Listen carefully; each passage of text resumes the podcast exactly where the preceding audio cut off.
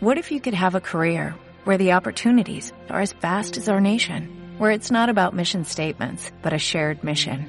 At U.S. Customs and Border Protection, we go beyond to protect more than borders, from ship to shore, air to ground, cities to local communities. CBP agents and officers are keeping people safe. Join U.S. Customs and Border Protection and go beyond for something far greater than yourself. Learn more at cbp.gov/careers.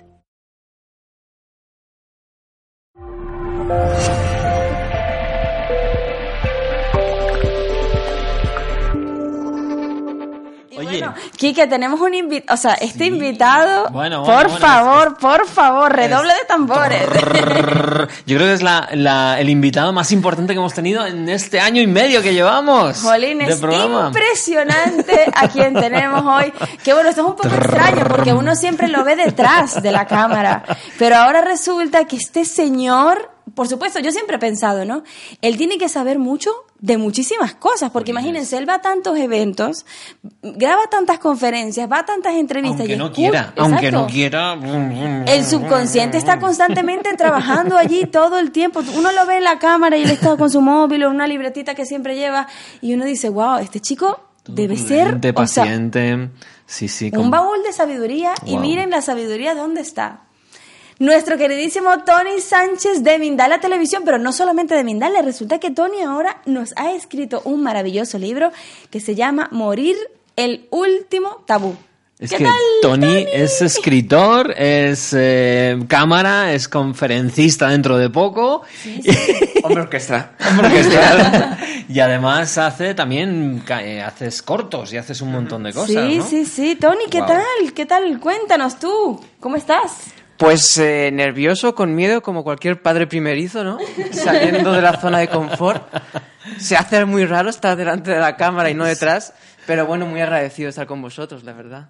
Joder, Tony, y es que de nuestro. verdad cuando, cuando, cuando eh, nos imaginamos, o sea, yo me acuerdo que la primera vez que yo te vi, yo decía, wow, él siempre está tan callado, ¿verdad? Como tan tranquilo allí. Y yo decía, todo su cerebro debe estar ahí recibiendo toda esa información. Esto puede ser producto de, de los años que llevas trabajando en este tipo de, de, de cosas. Sin duda, sin duda. De hecho, viene de ahí, ¿no? De estar tantos años, pues, recibiendo información de tantas espiritualidades, ¿no? De tantas corrientes. Y que empiezas a ver, pues, cosas que eh, tienen en común, pero las llaman de forma distinta, ¿no? Cosas que se contradicen eh, mucho. Ve- sí. Entonces, especialmente en un tema tanto, tan radical y que nos toca a todos como la muerte, pues eso me llama mucha atención, ¿no? Y pensé, qué chulo estaría poderlas aunar todas en. Me parece súper súper valiente además que hayas que, que, que tu primer hijo literario sea morir morir porque creo que es como bien dice el propio libro el último tabú es, es un tabú las personas no hablamos de la muerte es como es como que si nos diese miedo evidentemente pero No, pero yo creo que más que miedo, porque el miedo sí que está. Es como que uno piensa que eso no va a llegar. O Sí, no va a suceder, sí, ¿no? intentamos hacer como los lo- como los, eh, los avestruces, ¿no? Que guardan la cabeza debajo de la tierra pensando en que nunca va a llegar. Y la muerte es, creo que es uno de los grandes, eh, las grandes claves para tener una vida plena. El reconocimiento que nos vamos a morir nos hace incluso, eh, lo hemos dicho muchas veces aquí, tomar decisiones, actuar.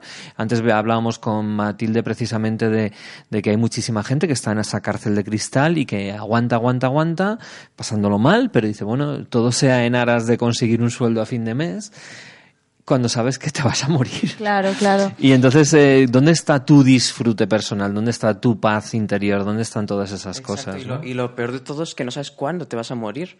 Porque hay gente que yo me he encontrado que me dice, no, pero ya cuando tenga una casa mejor, el, con el perro, un trabajo, el que trabajo que yo quiero, con el coche que yo quiero, dentro de 5 o 10 años, entonces, exacto. Y es como muy absurdo porque no sabes si vas a llegar, ¿no? Ojalá que sí, pero Claro, claro, claro. es que te puedes morir en cualquier momento. Entonces, empieza a vivir ya. Claro. Tony, o sea, el libro es un compendio de entrevistas sobre la muerte de representantes de las principales religiones y corrientes espirituales. Nos decías que allá habían algunas que tenían similitudes y otras que se contradicen completamente.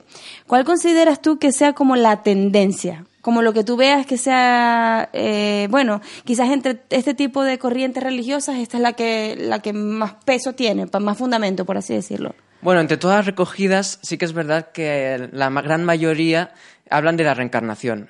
Pero ahí es una de las cosas más interesantes, ¿no? Que ves las pequeñas diferencias, ¿no? Entre, no, pues reencarnas inmediatamente en cuanto te mueres, no, 49 días y entonces reencarnas, o no, vas como a un espacio entre vidas donde aprendes, digamos, de lo que has hecho mal, lo que has hecho bien, vas como a cursos, a clases para prepararte a la siguiente reencarnación. ¿Ah, sí? Entonces, claro, eso también es lo interesante, ¿no? Ver esas pequeñas diferencias y ver cuál casa más contigo, cuál no, cuál... Pero estas religiones te dicen que reencarnas en otro ser humano o en un perro, por ejemplo. Claro, ahí está otra cosa. Hay algunas que no admiten un retroceso. Ajá. Otras sí, podría ser. Pero en otras, por ejemplo, el espiritismo te dice que no, que una vez eres ser humano, ya, Ya es- puedes retroceder en castas, en sociedades, en qué país naces, en qué ¿Y familia. en cuanto al tiempo? ¿Existe el tiempo o no? Sí, claro. Por ejemplo, espiritismo te dice que vas a un espacio entre vidas Sí. donde pues es como esta vida, pero sin estas necesidades tan mundanas, tan materiales. Sí. Y allí pues vas a clases, te relacionas con la gente, con tus Ah, seres queridos. No para prepararte para Mola, prepararte mola. la siguiente encarnación, ¿no? Sí. Sin embargo, por ejemplo, el budismo te dice que no, que son 49 días Sí. y a los 49 días ya vuelves a encarnar. Pero entonces en, el misma, en la misma línea temporal en la que estamos ahora, en, el año 2000, o sea, si yo me muero en el año 2080, por ejemplo. 49 días después. Con ciento y pico años, ¿vale? 49 días después, es decir, en el 2081, eh, empezaré a nacer. O sea, Exacto. seré un bebé en esa época, ¿no? Exacto, sí, sí. Guau. Claro, después también es verdad que estas cosas de la época en la que se escribieron, pues igual los días eran por ciclos lunares y demás, o sea, que igual no entendamos que eran 24 horas exactas como ahora. En ningún caso, ninguna de estas religiones tiene una certidumbre científica, ¿no? Es Eh, siempre dogma, entiendo, ¿o no? Claro, pero también lo interesante de las filosofías espirituales en contraposición con las religiones es que no se apoyan en el dogma de fe, de Vale. esto es así y ya está, porque lo Vale. dicen las escrituras. No, o sea, de hecho, es- te, te invitan a pensar, a razonar, Pensar y eso es lo interesante, ¿no? Porque eh, yo me he encontrado en algunos casos que intentas encontrar un vacío legal, ¿no? Eh, bueno, pero... Vacío pero en esto- legal literario sobre la muerte. pero ves que te saben responder. Sí. O sea, y de hecho, tú después cuando te vas para casa tranquilamente dices, ostras, pues tiene sentido, ¿no? Esto que, me, que me ha dicho. Eso a mí me motiva, que no me inviten al dogma de fe, que es que te lo crees y punto. Claro. ¿Y, Eh, y hay- hay en todos más los casos? ¿En todos los casos? No en todos los casos, por supuesto, Vale, claro.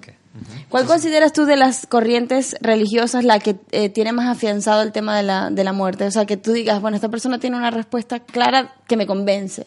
Hombre, igual la que más exactamente te dice el- cuál es el proceso sería, sería el hinduismo, Ok. pero también el budismo se explaya, ¿no? Tiene un libro dedicado solo a eso, por ejemplo, ¿no? Entonces, bueno, sí que son filosofías espirituales que no tienen ese mito hacia la muerte como podrían tener las religiones más conocidas. Claro.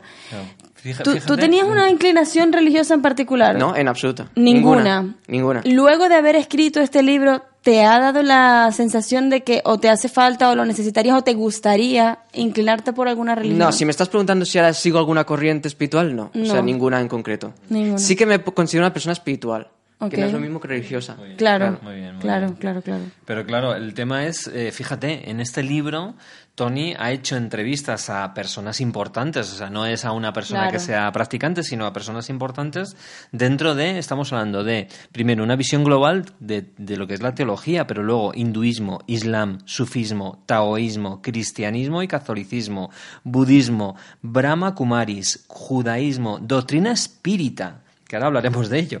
Fe Bahá'í, no sé si lo he pronunciado bien.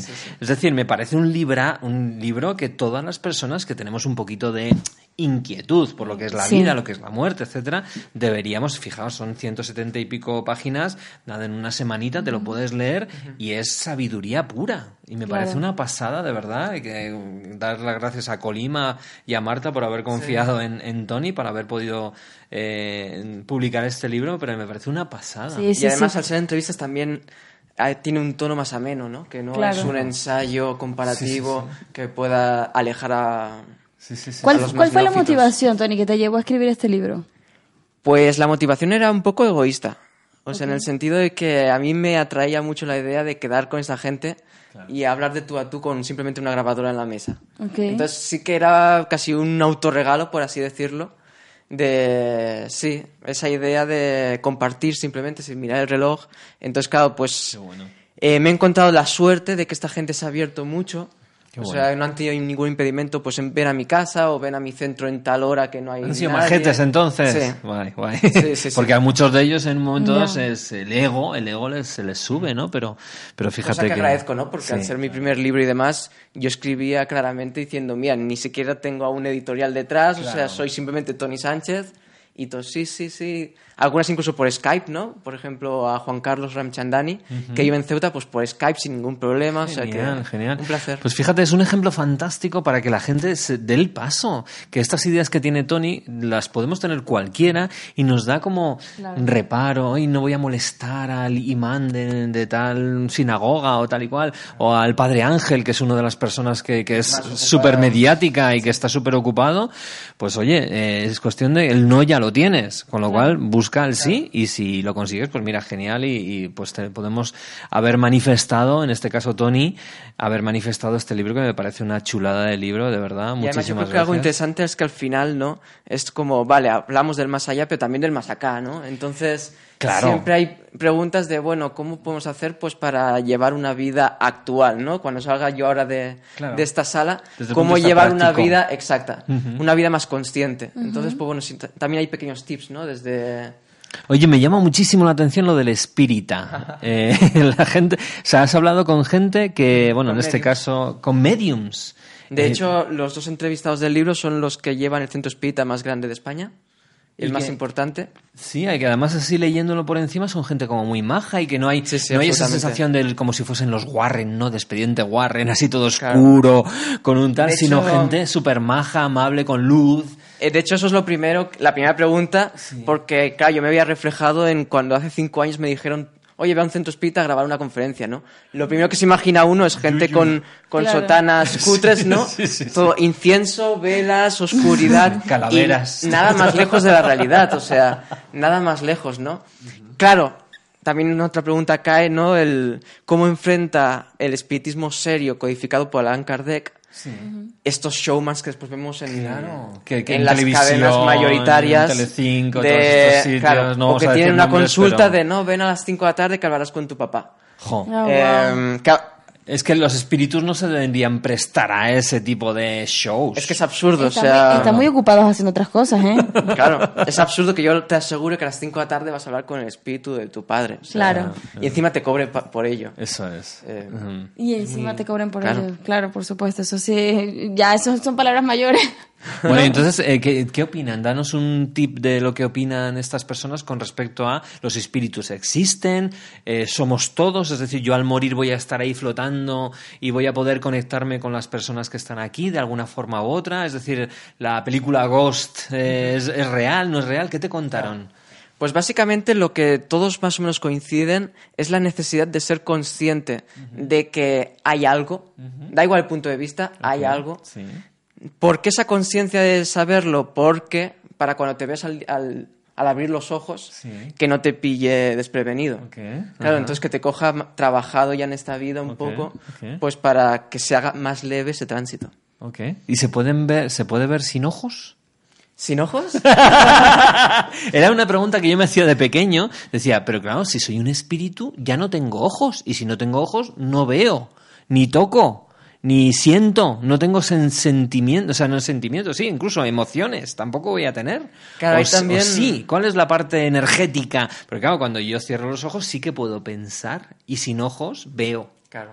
Entonces, claro, no sé si esa podría ser También la respuesta esa según la corriente más espiritual con la que tú cases, ¿no? Por ejemplo, el espiritismo dice de que te aparecerías en la versión corporal en la que más, pues, más cómodamente tú te encontrabas, pero también la que te puedan reconocer tus seres queridos en caso de que quieras contactar con ellos. O sea, Sí. si a mí me viene mi abuela con 20 años, pues seguramente... Vaya, me cojo un ataque al corazón, ¿no? Claro. Entonces, claro, también, ¿no? Por ejemplo, también el hinduismo te dice de que al- tras la muerte estás unas ocho horas Sí. al lado de tu cuerpo. Ah, sí. Exacto. Ajá. Entonces, pues bueno, se supone que en ese momento el periespíritu, el espíritu, se habría quedado, pues, del misma, de la misma forma que el cuerpo en ese momento ¿Y morir. qué, ¿Y qué hablan de los espíritus de baja densidad y de alta densidad, los demonios y todas esas cosas? Bueno, ahí ya tampoco no me, no me he querido meter Claro. mucho, la verdad. Claro, por ejemplo, el Islam sí que te dice, ¿no? Que según si has sido una buena o mala persona, cuando vienen a buscarte los ángeles a hacerte tres preguntas, o los ves muy bellos Sí. o los ves como monstruos y te Ah, dan miedo. vale, Entonces, bueno, sí que hay un poco esa versión. Claro, qué curioso. Mm. ¿Y, y no hay nadie que se haya ido al otro lado y que vuelva para contarnos todas estas cosas? Según Sí, el claro. espiritismo, sí. De hecho, nosotros hace eh, dos, tres programas atrás tuvimos a un invitado que ya pasó por eso. Sí, ¿no? Sí, que estuvo, estuvo, sí, cercana a la muerte, sí, ¿no? muy cercana a la muerte. Tuvo una muerte, lo que llaman muerte clínica, o sea, estu- estuvo sin signos vitales como cuatro minutos, creo que fue. Eh, y dice que, que bueno, que todo lo que, o sea, el, el aprendizaje más, más grande que él tiene es que la vida es lo que te estás preparando para tener ese encuentro contigo. Porque, porque vas a estar en ese momento, o sea, contigo mismo y que ese tránsito sea lo más agradable, agradable posible. Y muchas de las cosas que nosotros decimos en, en darte y, y- y fomentamos con las formaciones que hacemos es que tú cada vez tengas más conocimiento de ti, que te sientas más a gusto contigo mismo para que en esos momentos ¿Para qué no solamente en ese momento? Pero cuando llegue ese momento, ya tú te sientas en la capacidad de decir, yo me disfruto y si voy a hacer este tránsito, no estoy solo, estoy conmigo. O sea, no una sensación de, de desolación, sino de acompañamiento porque, porque, bueno, a la final todos vamos a pasar por allí, ¿no? Claro, y para todo eso hay que empezar en las cosas que aquí habláis, ¿no? De Exacto. ser tu propio líder, de encontrar la paz interior, ¿no? Todas estas cosas que vosotros también predicáis. Entonces, hay que empezar a trabajar ya en el crecimiento personal. Cuando dices trabajar ya, ¿es, es eso? ¿Es ponerte en marcha, empezar a leer, a, a cambiar tu forma de ser, tu forma de pensar, Y desde pequeños gestos, ¿no? Porque la gente se piensa que llevar una vida más consciente significa, pues, igual tenerte que ir al bosque a meditar, ¿no? O hacer ayunos. Claro. No es necesariamente, o sea... Igual es simplemente, pues, eh, intentar conseguir una sonrisa amable a los tuyos, intentar tener gestos de, de servicio, de, de humildad, ¿no? Claro. Tú, eres- tú tenías una particular eh, inquietud acerca de la muerte antes de escribir el libro. No, no, especialmente tampoco fui una persona nunca miedosa de uy, uy, uy, uy, uy, uy, la muerte, qué miedo. No, la verdad es que no. Lo que pasa es que sí que me encontraba gente que sí, que se dejaba dominar por ese miedo a morir, sí, exacto. O sea, yo ayer contaba en otra entrevista un caso muy extremo, pero de un amigo del instituto, ¿no? Y cuando íbamos de excursión y demás, no, tengo que estar sentado en el pasillo interior del autobús porque hay un estudio que dice que Ah, wow. en caso de accidente de que vu- vuelque el autobús, limita no, o no, no, no, yo no me voy a Estados Unidos de viaje porque voy en avión y si me muero, ¿sabes? Claro, claro. Entonces sí que me llamaba mucha atención eso, ¿no? Y después el título también del último tabú viene porque yo me daba cuenta al empezar a trabajar en el libro que yo decía, no, pues ahora estoy trabajando en este nuevo proyecto, ¿no? Y en cuanto decías la palabra muerte, había como un rictus de serio en la gente que no, no es saludable, yo creo, al Sí, fin. sí, sí. Yo creo que el miedo a morir eh, es una. Es, vamos a ver, es, es- es- hay, hay cierta inquietud y es normal tener esa inquietud sobre lo desconocido, pero es verdad que, que lo que te hace, sobre todo, es eliminar el foco de resolver cosas que te dan mucho miedo y entonces cuando te lanzas a decir no, no, el miedo a la muerte, como no lo puedes mm, resolver, al final te enganchas con ese, con ese miedo en lugar de estar resolviendo las 200 cosas que necesitas resolver en tu vida. Entonces es un magnífico distractor ese miedo a la muerte, con lo cual en el fondo tiene una intención positiva. Lo que habría que ver es detrás de ese miedo a la muerte cuáles son las 40 cosas o 20 o 10 o una cosa que te da miedo enfrentar. En mi caso me pasó, es decir, cuando yo tenía problemas que he contado tranquilamente, yo he pasado por problemas de ansiedad muy fuertes, esos problemas de ansiedad que luego me llevaban a tener miedo a todo lo que no podía controlar, entre ellos el miedo a la muerte. Entonces no me podía subir a un avión, tenía, empezaba a generar fobias de todo tipo, ¿no?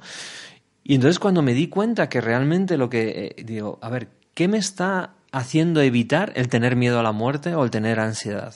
Evita un montón de cosas.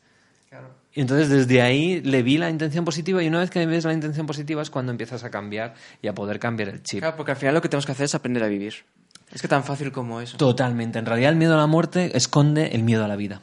Claro, y, y ahí creo que hay un dicho que decía como que es aprender a vivir para aprender a morir.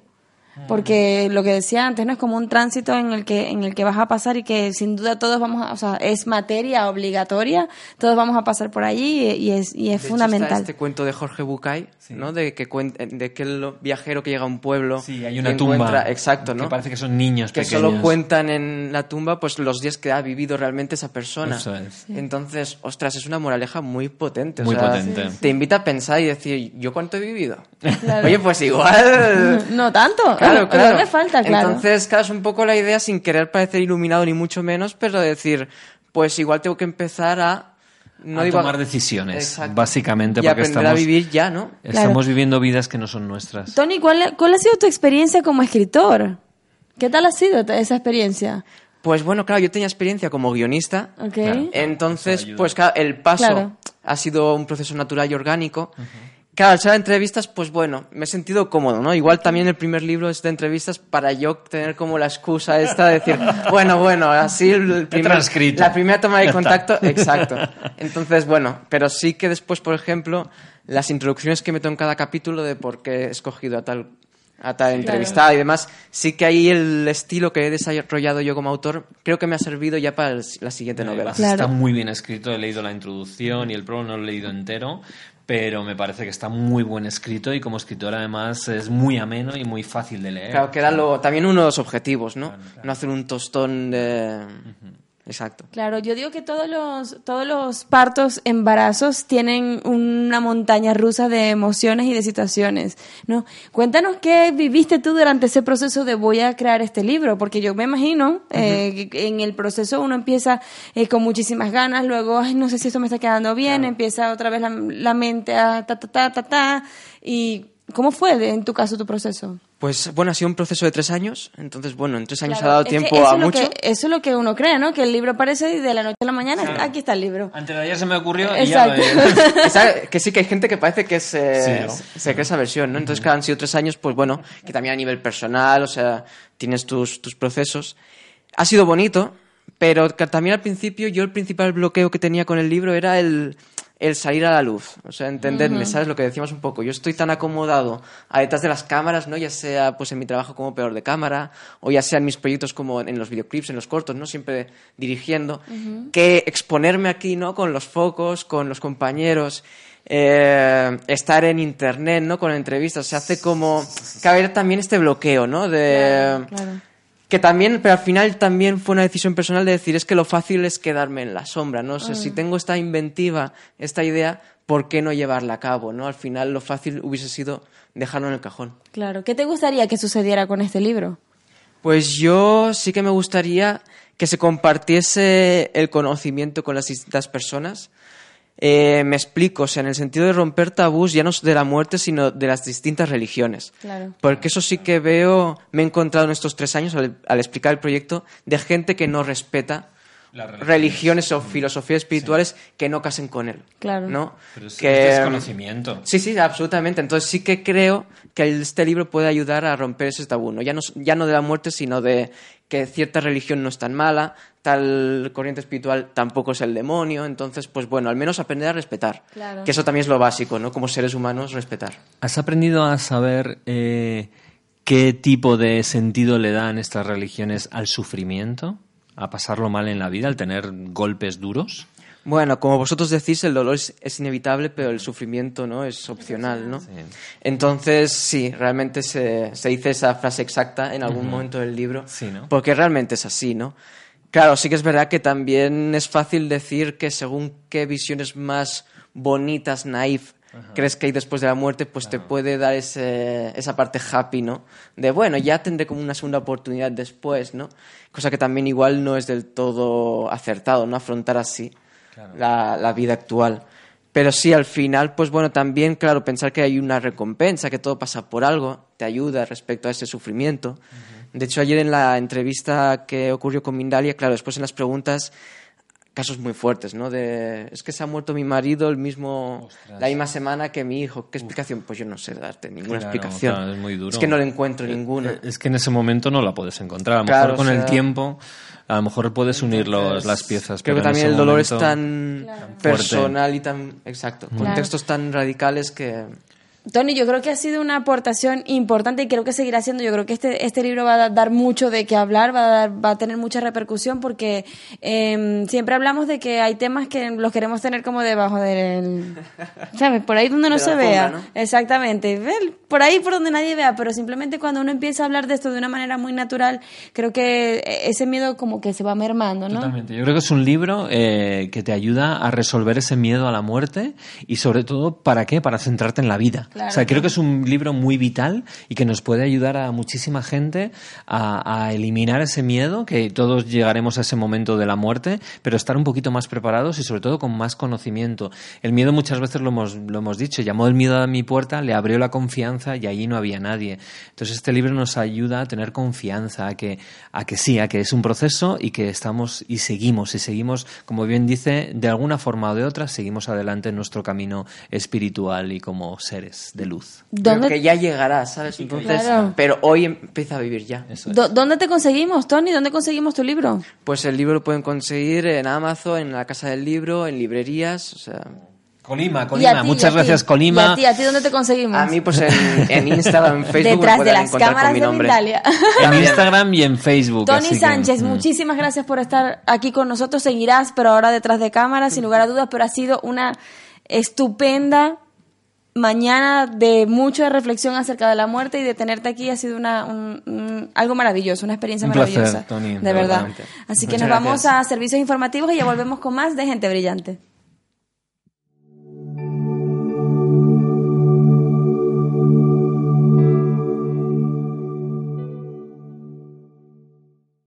Every day, we rise, challenging ourselves to work for what we believe in. At U.S. Border Patrol, protecting our borders is more than a job, it's a calling. Agents answer the call, working together to keep our country and communities safe. If you are ready for a new mission, join U.S. Border Patrol and go beyond. Learn more at cbp.gov/careers.